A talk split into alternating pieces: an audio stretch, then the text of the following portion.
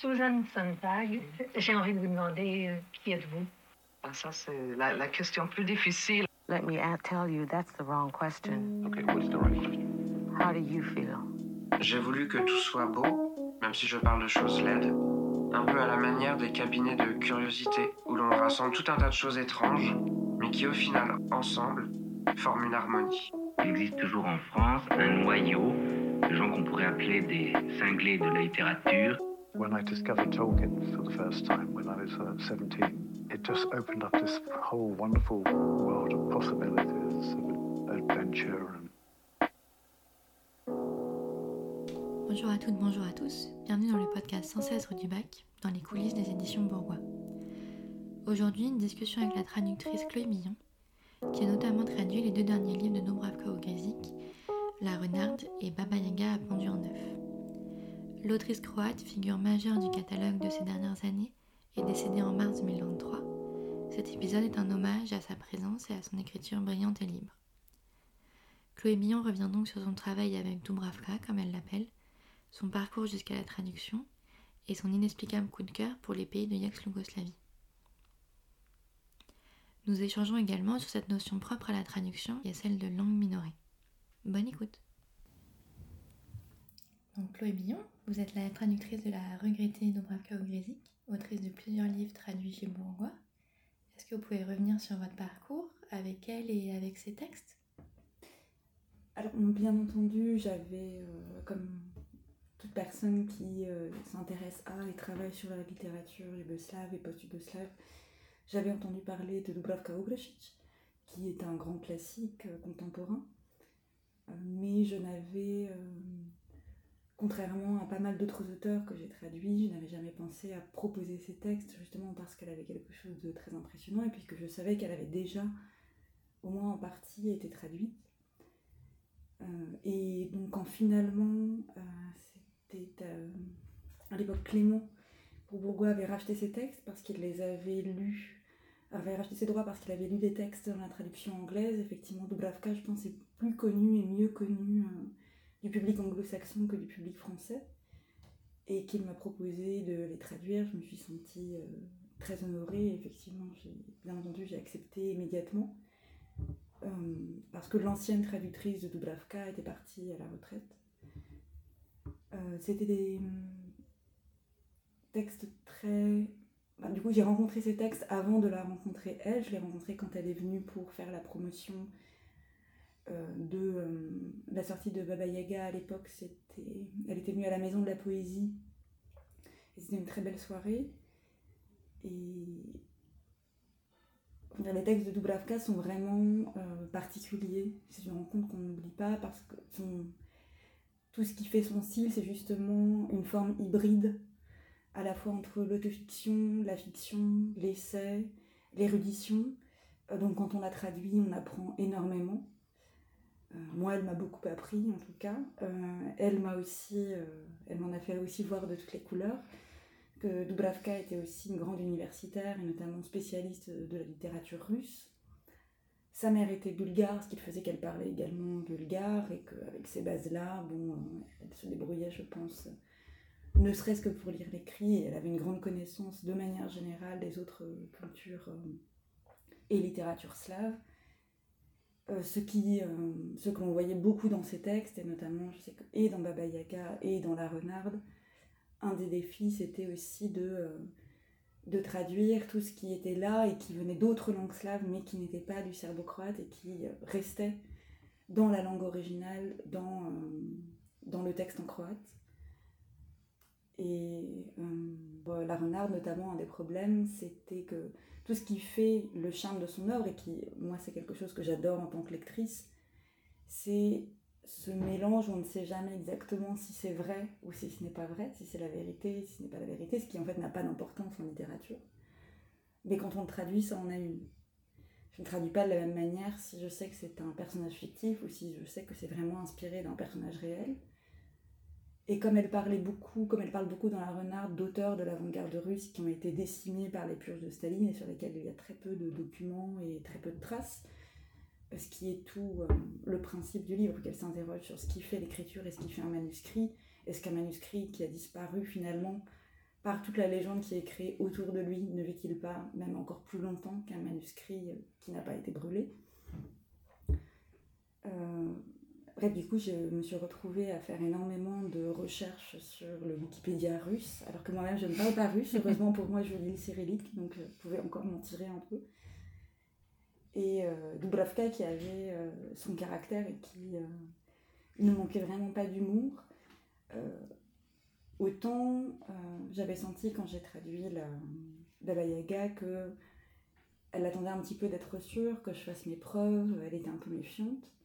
Et après, une fois que j'ai gagné sa confiance, je l'avais peut-être même un peu trop gagné parce qu'il y avait des fois où je lui envoyais des mails pour lui poser des questions au sujet de justement de certains de ses écrivains russes où euh, les lecteurs, euh, s'ils lisent La Renarde, le verront, on a plusieurs personnages qui reviennent mais sous diverses formes, ils ont les mêmes noms, mais c'est la même personne, n'est-ce pas la même personne, tout ce genre intersexuel, et vous vous demandez, bon alors, est-ce que c'est vraiment lui là? Est-ce que lui c'est le même? Est-ce qu'il a existé? Peut-être que oui, peut-être que non. Mais d'ailleurs, à ce sujet, je vous envoie un article très intéressant en russe. cas, vous me surestimez. Et en tout cas, ça m'a fait. Euh, j'étais très heureuse d'avoir l'occasion de la rencontrer. Euh, je pense que. Enfin, tous ceux qui ont pu la rencontrer euh, peuvent en témoigner que c'était quelqu'un dont dont la vivacité d'esprit, l'intelligence pouvait vous impressionner, et euh, tout en restant euh, très humaine euh, et en n'étant pas prétentieuse. je ne savais pas qu'elle était malade, elle ne l'avait dit à presque personne, et j'ai beaucoup regretté, comme on regrette toujours, de n'avoir jamais pris le temps d'aller la voir à Amsterdam une fois qu'il était trop tard. Et en tout cas, elle laisse vraiment un grand vide dans toute la scène littéraire euh, féministe post-yougoslave. Cet épisode est là pour lui rendre hommage et les éditions lui, Bourgois lui rendent bien sûr hommage. Euh, pour revenir un petit peu sur votre parcours, vous avez étudié la littérature anglaise et allemande. Comment êtes-vous arrivé jusqu'à la langue croate? Et est-ce que le contexte géopolitique qu'on connaît, les guerres en ex-Yougoslavie, puis l'éclatement territorial et linguistique qui a suivi, a joué d'une quelconque manière? Alors effectivement, moi j'avais toujours été intéressée par les langues et les littératures étrangères. Donc euh, j'ai commencé par étudier dans celles qu'on apprend de manière plus classique euh, chez nous. Euh, notamment en prépa où j'ai eu de très bons professeurs de langue anglaise, de littérature anglaise et littérature allemande. Mais j'avais toujours été extrêmement fascinée par l'Europe de l'Est en général. Et particulièrement par ces zones où justement il y, avait, il y a plusieurs cultures euh, qui se mélangent, on est un carrefour des cultures. Et j'ai voyagé pour la première fois en ex-Yougoslavie euh, quand j'avais 19 euh, ans. À l'époque, c'était un peu un hasard. J'aurais aussi bien pu aller en Pologne ou en Ukraine. Me suis trouvé que j'étais en ex-Yougoslavie. J'ai passé un été. Et je me suis sentie immédiatement chez moi. Et ça s'est imposé, le fait que je dois apprendre cette langue et revenir dans ces pays. Alors pour moi, les, euh, la guerre euh, et l'éclatement qui s'en est suivi n'ont pas joué un rôle immédiat, dans le sens où de toute façon j'étais très très petite quand tout ça s'est passé, donc euh, je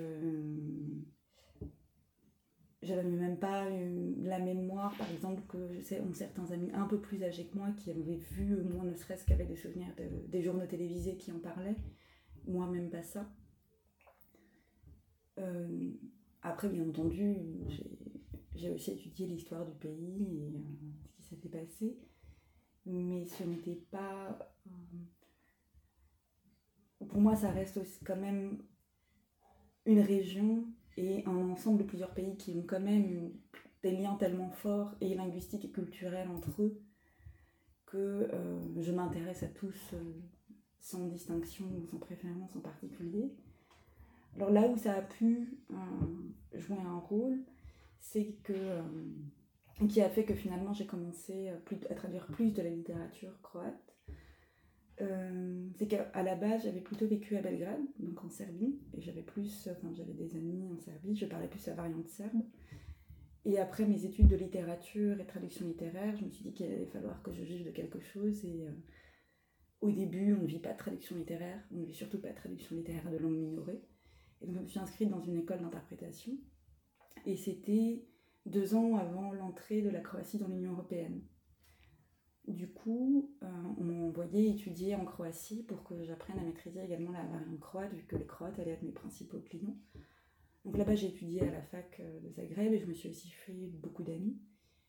Et c'est là que j'ai constaté, en fait, quand j'ai voulu commencer à traduire et donc à proposer des projets pour traduire, que je pense entre autres du fait des structures de l'immigration et de l'émigration dans les différents pays et des liens historiques entre les différents pays, en fait, il y avait plus. Euh, il y avait historiquement une sorte d'alliance politique et d'entraide euh, qui date notamment, enfin, avec notamment les épisodes de la retraite commune à travers l'Albanie et la Grèce pendant la Première Guerre mondiale. En tout cas, il y avait plus de liens politiques et de liens aussi d'émigration entre la Serbie et la France. Ce qui faisait que du peu d'auteurs euh, ex-yougoslaves qui étaient traduits en français, euh, ils étaient quand même relativement majoritairement serbes, tout simplement parce que euh, la plupart des traducteurs qui s'y étaient attelés étaient eux-mêmes d'origine serbe. Alors que, étant donné que la Croatie a longtemps fait partie de l'Empire austro-hongrois, l'émigration croate a beaucoup plus tendance à aller vers l'Autriche et l'Allemagne. Et donc les auteurs croates étaient, sont très traduits en Autriche et en Allemagne, mais beaucoup moins en France. Et c'est donc là, au, moment où j'étais en études à Zagreb, que j'ai découvert qu'il y avait plein d'auteurs contemporains majeurs en Croatie, euh, dont personne n'avait la moindre idée de l'existence en France. Et c'est comme ça que j'ai commencé par euh, traduire de la littérature croate, même si je traduis aussi des Serbes et des Bosniens. Euh, mais c'est vrai que voilà, sur les écrivains croates, il y avait entre guillemets un, créneau à prendre. Alors il y a deux choses qui ont attiré mon attention parmi ce que vous avez dit. D'abord, est-ce que, est que vous sauriez expliquer ce, cette espèce de coup de cœur euh, euh, une fois arrivé en, ex-Yougoslavie? Est-ce que c'était la culture? Est-ce que c'était les gens? Est-ce que c'était déjà la langue qui, qui vous a parlé? Vous, vous sauriez expliquer? Je pense que c'est un mélange de tout. Euh, il y a une très grande chaleur humaine qui m'a beaucoup impressionnée. La générosité des gens aussi m'a beaucoup impressionnée. À l'époque, il y avait encore vraiment peu de tourisme, même si la guerre était déjà finie. Et je me souviens d'avoir été euh, invitée partout euh, très chaleureusement par des gens qui ne me connaissaient pas. Euh, oui, je pense une forme de chaleur à la fois slave méditerranéenne dans le mode de vie qui m'a beaucoup plu. Et la langue est très belle. J'avais déjà de toute façon un attrait pour les langues slaves. Et ce mélange aussi, vraiment, ce mélange entre, euh, voilà, entre orthodoxie, catholicisme, islam, euh, la langue est slave, mais dedans on retrouve, il y a un mélange aussi suivant les régions de mots euh, allemands, turcs, italiens. après, je pense que enfin, c'est quelque chose qui arrive à plusieurs personnes, finalement, de tout d'un coup de se sentir chez soi dans un pays étranger et de, de se choisir une sorte de nouveau pays. Et euh, il y a un autre terme aussi que vous avez employé, qui j'imagine est, est, spécifique au métier, c'est l'expression langue minorée. Est-ce que, est que vous pouvez revenir dessus? Est-ce que c'est dans le milieu de la traduction une, une, une différence qui se fait euh? bah, C'est une différence, c'est un terme qui est apparu, qui a commencé à être employé par euh, notamment certains de mes collègues qui, euh, donc eux aussi traducteurs de langue minorée, qui ont fondé la revue Babel, me semble-t-il, ou Café, Café Babel, une revue qui est montée par des étudiants de l'INALCO. Et c'est quand ils m'ont parlé, je me suis dit, ah mais oui, c'est vraiment le bon terme, parce que moi, en fait, toute euh, ma carrière, en tant que traductrice et interprète, on parle toujours de nous comme euh, traducteurs des petites langues ou des langues exotiques. Ce que je trouve à quelque chose finalement d'assez justement soit exoticisant, soit un peu péjoratif, euh, comme si la culture de ces pays était moindre. Euh, et il y a un peu un relent d'attitude colonialiste, je trouve, là-dedans. Alors que, en fait, ce sont. Euh, ça ne recouvre absolument pas, par exemple, la taille ou la, le degré de population du pays. Je veux dire, si on va par là, l'arabe littéraire et le chinois sont des langues minorées en termes de traduction. alors que ça, c'est quand même parlé par énormément de personnes et, que ça concerne énormément d'œuvres. ça, ça reflète plutôt un état, des, un état du pouvoir et des rapports de pouvoir dans le monde au niveau géopolitique et économique. Euh, les langues moins traduites sont en général les langues de pays qui ont moins de poids économique et politique, c'est juste ça. Euh, donc pour moi, l'adjectif minoré me semble finalement plus euh, respectueux et mieux refléter la réalité que de dire exotique, enfin exotique, D'autant plus pour moi les langues je traduis, c'est quand même des pays européens aussi. Et puis, même de quel droit est-ce que j'irais dire que le vietnamien est exotique? Enfin, pour eux, c'est le français qui est très exotique, non? Oui, c'est exotique par rapport à qui? C'est toujours le même, toujours le même souci. Et euh, euh, un traducteur, une traductrice littéraire, euh, a toujours un rapport avec, avec la, une maison d'édition.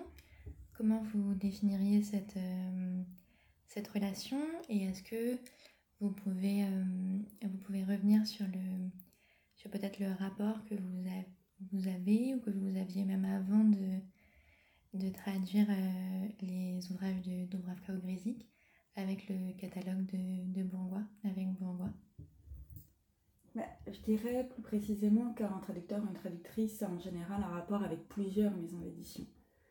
Euh, je ne connais pas de cas de personnes qui traduisent uniquement pour une maison. Euh, en tout cas, certainement pas quand on traduit euh, d'autres langues que de l'anglais. Euh, tout simplement déjà parce que quand on traduit, bah, par exemple, de ces langues minorées, mais je pense que c'est la même chose même quand on traduit de l'italien, de l'espagnol ou de l'allemand, c'est assez rare qu'une maison sorte quatre livres de votre langue, traduits depuis la langue que vous, vous traduisez par an. Donc par définition, on travaille pour plusieurs maisons, si on veut en vivre.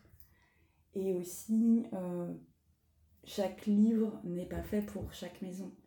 Donc moi, je vais contacter une maison différente suivant le projet que je veux soumettre. Je me dis, tiens, ça, ça irait bien dans le catalogue de un tel, ou ça, je pense que ça pourrait plaire à un tel, ou ça irait bien dans le catalogue de un tel.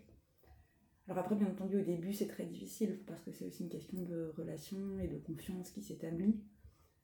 Donc bien entendu, une fois qu'on a travaillé avec une maison et que ça s'est bien passé des deux côtés, on a envie de, continuer. Donc soit qu'il vous repropose une collaboration, ou soit bah, euh, dans mon cas, pour le coup, c'était pas le cas. Pourquoi Parce que Dubravka Ogrish était déjà suffisamment grande euh, écrivaine reconnue internationalement pour ne pas avoir besoin que moi je la propose.